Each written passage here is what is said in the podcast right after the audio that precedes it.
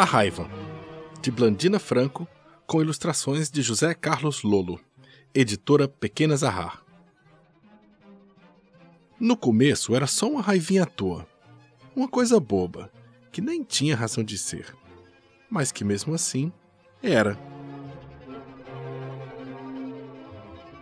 E no começo ela ficava num canto, ruminando e se alimentando dela mesma.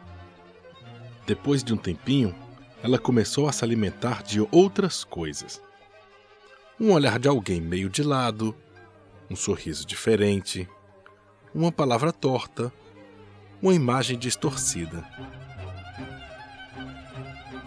Até que tudo, tudo mesmo, alimentava aquela raiva.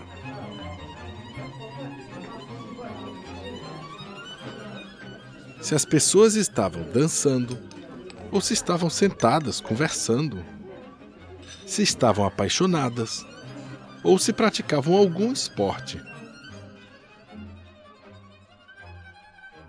E não adiantava alguém tentar falar com ela, porque a raiva é surda. Não adiantava tentar mostrar alguma coisa para ela, porque a raiva é cega.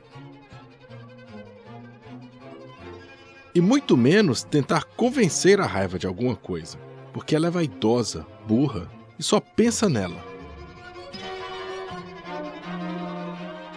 E assim a raiva foi crescendo e ficando enorme. E não era mais uma raivinha à toa. Era uma fúria, uma cólera, uma ira. Ela era tão grande que não cabia mais nela mesma.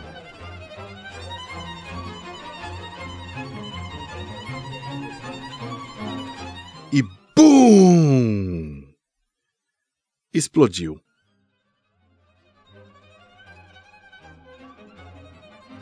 E você não imagina o trabalhão que deu para o bom senso arrumar aquela bagunça.